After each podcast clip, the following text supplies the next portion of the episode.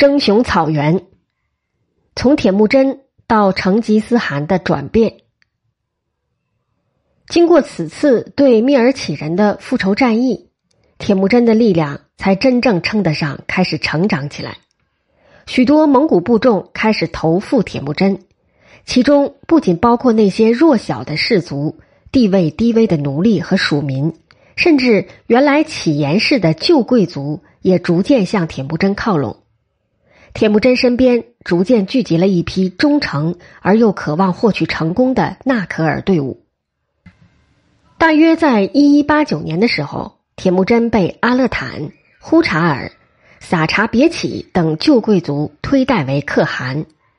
他们盟誓说：“立你做皇帝，你若做皇帝啊，多敌行，俺做前哨；但掳得美女、妇人并好马，都将来与你。”野兽行打围呀！俺首先出去围将野兽来与你。如厮杀时违了你号令，并无事时坏了你事啊，将我离了妻子家财，废撇在无人烟地面里者。被推举为可汗之后，铁木真开始建立起一套有利于巩固自身统治地位的制度。他任命弟弟和亲信们分别担任他身边最为核心的职位。如带弓箭的、管引膳的、掌管牧羊的、修造车辆的、管家内人口的、带刀的、掌御马匹的、牧养马群的、负责哨位带箭的以及守卫公帐的等十余种职务，并任命最早追随的亲信纳可尔博尔术和哲勒灭为众纳可尔之长。在铁木真的这种制度安排中，血缘关系已不再被视为最重要的一层关系了，取而代之的是忠诚。从野苏该死后，乞颜部遭太赤乌氏拆散，到铁木真重新凝聚乞颜部族，成为切律联合上游地区的一支引人注目的势力，期间不过二十年的时间。草原上一个部族的兴衰，常常就是这样。以至于让游牧人群以外的人们感到惊讶和无所适从。虽然新建立的以铁木真为首领的乞颜氏兀鲁斯并不算特别强大，但在当时谁也无法预料到将来会发生什么。的自蔑尔乞战役之后，铁木真与扎木合都各自在蒙古人中间争取到一些属民和部众。不过，他们均未能将所有的蒙古人都统一到一个强大的部落之内，就如同克烈部、塔塔尔部或乃蛮部那样。他们俩曾在一起共处过大约一两年的时间。不过，随着铁木真力量的壮大，他逐渐摆脱了对扎木合的依附，他们之间渐行渐远。两部之间为争夺马匹和属众争斗也越来越多。两颗草原上冉冉升起的新星。到后来发展成为彼此最为强劲的敌手。扎木合的弟弟突台察尔，在一次抢夺铁木真部马群的时候，被铁木真的伴当卓赤达尔马腊射杀。这一事件导致扎木合与铁木真之间的关系完全破裂。扎木合联合太赤乌氏，领着十三部共三万人来攻打铁木真。铁木真得到扎木合部下一起列斯人被突的报告后，也整饬三万军马，分成十三翼，其实就是十三个古列岩，在达兰版蛛丝之野迎战扎木合，这就是历史上著名的十三翼之战。最终，铁木真难应其锋，不得不采取退让的策略。这次战役以扎木合的胜利而告终。虽然扎木合取得了战场上的胜利，不过他又显得十分残忍。他将原来投附铁木真的赤纳斯地方的贵族们投到七十口大锅里，用沸水给煮杀了。这种做法所体现出的，或许是蒙古传统中使人不流血而死的高贵方式，不过也实在是骇人听闻。扎木合手段之残忍，使得许多原打算投奔他的。或已经投奔他的部众都心存畏惧。十三亿之战后，铁木真虽军事上失利，不过却收获了人心。草原上的许多部众属民纷纷倒向铁木真。随着力量的聚集，铁木真的视野也逐步扩大。此刻，他正放眼环视整个蒙古高原，试图寻找更多的机会来壮大自己。一一九六年，塔塔尔部灭古真薛兀勒图叛金，金王朝出兵征讨。铁木真获悉这一情况后，以为祖宗父亲复仇的名义征集属众，并联合克烈部王罕一起出兵协助金人攻打塔塔尔部。塔塔尔人被击败，灭古真薛兀勒图则被捕杀。作为回报，金王朝赐王罕以王的称号，铁木真则被赐予扎兀替忽里之职。金王朝赐予铁木真的这一身份职衔。使得他可以更好的号令和统辖蒙古部众，而地处蒙古部东南方向、占据着切律联合南面草原地带的强大部落塔塔尔部，曾长期为女真人所利用，以控制漠北蒙古草原诸部。自此之后便一蹶不振。在攻入塔塔尔部营盘的时候，铁木真部下识得一个带着金圈环。穿着金棕丝貂鼠皮做里子的衣服的小孩铁木真把这个小男孩送给母亲科额伦收作养子，他就是后来著名的诗集忽突忽。正当铁木真在打击东部强邻塔塔尔人的时候，主儿乞人劫掠了铁木真的老小营，就是他留在后方的老弱孩童以及辎重。铁木真战胜塔塔尔人之后。随即挥兵讨伐卓尔乞人，捕获领头的撒叉别起和太初，并将他们处死。铁木真将卓尔乞属众收为梯己，也就是私属的百姓，其中就包括许乌慎氏人博尔忽、扎剌伊尔人木华里等。扎剌伊尔部曾为海都汗所灭。扎拉伊尔部事实上世世代代都是铁木真家族的奴隶，木华黎就是铁木真的门户奴隶。木华黎的父亲将他送到铁木真身边来做奴隶时说道：“教木华黎永远做奴婢者，若离了你门户啊，便将脚筋挑了，心肝割了。”铁木真对卓尔乞氏的讨伐是一场针对蒙古内部旧贵族势力权力地位的调整和削弱。原来的旧贵族地位下降到从属于铁木真的一般纳克尔的地位，而在这个过程中，原本出身低微但忠诚于铁木真的奴婢则逐渐受到重用。一二零零年前后，为进一步消灭蒙古诸部内的竞争对手，铁木真借助王罕的力量，对太赤乌、和达金、散之兀等部先后展开攻击，并一一取得胜利。一二零一年，蒙古人即为基儿年，扎木合在和达金、散之兀、红吉剌、伊乞剌斯、塔塔尔、泰赤乌等十亿部残余的推戴下，被拥立为古尔罕，意为众汗之汗。铁木真将此消息报告给王罕，王罕对扎木合称古尔罕的做法极为不满，因为此前拥有这一头衔的最后一位古尔罕。就是王罕的叔父，铁木真的父亲也速该勇士之所以与王罕结为安达，就是由于也速该曾出手帮助王罕击败他的叔父，从而夺得克烈部的首领地位。铁木真与王罕再次联合起来，共同对付他们曾经的盟友扎木合。推戴扎木合为汗的十一部联盟，其实是一个松散的联盟，他们是由一批草原上。败散的旧贵族所结合而成的，他们之所以共举扎木合为汗，很大目的就是为了一起对付铁木真，以维持各自旧有的贵族地位。这个联盟一战即溃，诸部首领很快便作鸟兽散。此战的尾声是王罕一支去追击扎木合，迫使后者最终向王罕投降，而铁木真一支则去追击太赤乌氏的阿兀出把阿图尔。并最终击败太赤乌氏，将其部众全部收纳。不过，追击太赤乌的战斗异常激烈，铁木真颈部受伤，流血至昏迷。幸好哲勒灭帮他吸去污血，救他一命。一二零二年，蒙古纪年为狗儿年，铁木真继续巩固和占领蒙古高原的东部地带，并再次讨伐塔塔尔残余四部。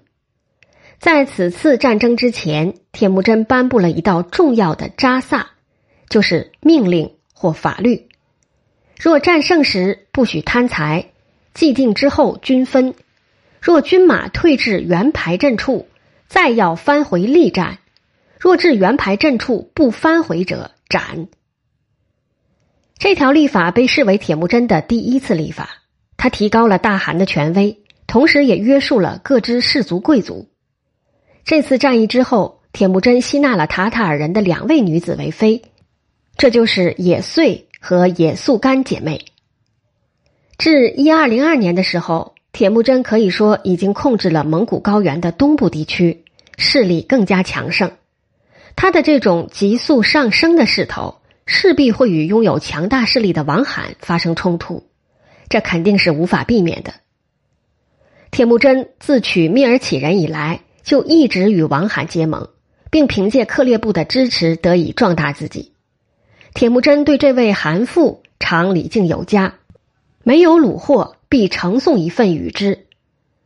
据蒙古秘史记载。克烈部王罕曾遭乃蛮部的伏击，铁木真立即派出手下四杰出手援助王罕。为进一步密切两部关系，铁木真提出希望王罕能将女儿许配给自己的长子术赤，而自己的女儿霍真则许配给王罕之子桑坤的儿子，以相换作亲。然而此提议遭到桑坤的粗暴拒绝。一二零三年春。投附王罕的扎木合在王罕、桑坤父子跟前挑拨，并策划以假许婚约的名义邀铁木真出席许婚宴席，伺机捕杀。没想到铁木真提前得到密报，并未如期赴约。王罕自知事情败露，于是发兵袭击铁木真。双方在荷兰真沙陀之地（今内蒙古自治区东乌珠穆沁旗）展开激战。这是铁木真一生中所面对的最为艰难的一场战役，最后以失利告终。不过，铁木真的失败只是暂时的。铁木真带着十九位伴当到达班朱尼河（经克鲁伦河下游附近一带），杀野马充饥，并汲取班朱尼河的浑水供饮。铁木真手举装满浑水的格囊发誓。使我克定大业，当与诸人同甘苦。苟遇此言，有如河水。这就是著名的班朱尼河誓约。后来大蒙古国建立后，这十九人犹如开国元勋般备受宠沃。铁木真很快整合起余部，率军偷袭王罕的驻地。王罕最终兵败，溃逃至乃蛮边界。被乃蛮边境的守将处死，王罕儿子桑坤败逃远遁，最终也被杀掉。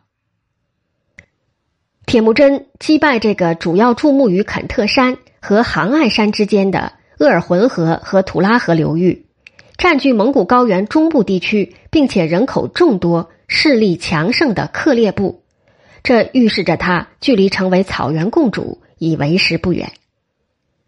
此时。蒙古高原西部地区势力强大的乃蛮部目睹克烈部被吞噬的整个过程，乃蛮首领太阳罕决定主动出兵攻打铁木真。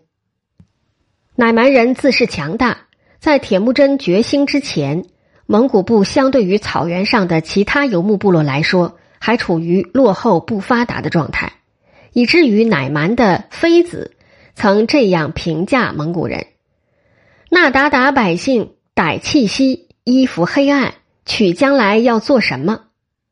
可以说，当时乃蛮人打心眼里是瞧不起蒙古人的。一二零四年，太阳罕统兵东进，与其结成同盟的有扎木合的扎达兰部，以及扎木合所统领的朵尔边、和达金、泰赤乌等残部。此前，太阳罕曾派使者到蒙古高原南边的汪古部。试图劝说汪古部首领阿剌呼师弟吉替忽里联合出兵攻打铁木真。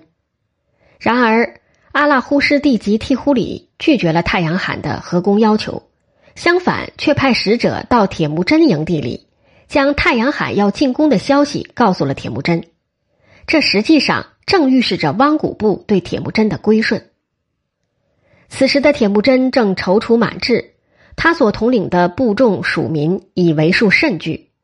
在迎战乃蛮部前夕，铁木真对蒙古部众进行了一次整编。这次编组的千户、百户，对后来蒙古制定的千户百户制的影响十分重大。铁木真委派了各级纳言统领各千户百户，同时设立扯尔毕官，任命六亲信纳可尔担任，成立护卫军，设八十宿卫、七十散班，并从千户长、百户长以及白身人的子弟中挑选身材技能好的担任大汗的护卫。白身人就是指具有自由身份的平民。铁木真通过此举。不仅提高了他个人的大汗权威，也使得他的军队纪律更严格，组织更集中，战斗力也更加强大。整顿好军队之后，铁木真继其出征乃蛮。他们逆切律联合西行，在萨里川布好阵仗，并命令每人燃五堆篝火，以迷惑乃蛮人。太阳罕原以为蒙古军队兵少马弱。没想到前方线报看到铁木真的军队如繁星般众多，顿感畏惧。扎木合又临阵退出，乃蛮人军心立刻涣散。铁木真逼近乃蛮军，双方展开激战，乃蛮人大败而逃。太阳罕被擒杀，太阳罕的儿子屈出律则向北投奔其叔父不遇鲁汗。对于那位鄙视蒙古人、歹气息、衣服黑暗的乃蛮妃子。铁木真则回敬他说：“你说打打歹气息，你如何却来？”后来，铁木真将他收纳为妃子。征服乃蛮部后，蒙古高原的西半部已经基本掌握在铁木真的手中，蒙古高原的统一至此已基本完成。一二零五年，逃到唐鲁山的扎木合被他自己的五个伴当捆绑起来，送到铁木真的营地。他们打算邀功领赏，没想到铁木真当着扎木合的面将这五人全部处死。铁木真对于侵害自己主人的叛徒是最为深恶痛绝的。铁木真对这位安达欲报以宽恕，不过遭到扎木合拒绝。最后，铁木真赐扎木合以不出血死，这是一种体面的处死方式，在蒙古人的原始萨满观念中。灵魂是流淌在血液中的，不流血而死是贵族的死法。曾经争雄于草原上的塔塔尔、蔑尔乞、克烈、乃蛮等部，至此已全部被铁木真所征服。铁木真成为草原上毛毡帐篷下的人的共主。铁木真之所以能在诸部混战中脱颖而出，并最终统一蒙古诸部，除时代大势外。比如金对漠北掌控能力的下降，与他个人的恢阔的气度和非凡的大略是密不可分的。铁木真主要依托的是以忠诚为纽带，完全从属于自己的纳可尔集团。他打破了长久以来存在于各部落内部的以血缘关系为基础而形成的身份和社会等级结构，摆脱了部族关系和出身差异的束缚。赢得了游牧部族各阶层的信赖。一二零六年春天，铁木真召集朱棣、朱子、驸马、伴当以及诸部纳言，在沃纳河河源举行忽里台，建九角白毛道做皇帝，即大汗位，并接受成吉思汗的称号。关于成吉思的含义，有人认为是大海的意思。颂扬成吉思汗如海洋般伟大，有人认为是坚强有力的意思，还有人认为是腾格里的音转，意为天。蒙古国家由此正式宣告建立。这个国家字号为也可芒霍勒乌鲁斯，亦即大蒙古国。自此，蒙古这一名号成为塞北游牧人群的一种共鸣，并且也成为塞北地域的一种称谓，延续至今天。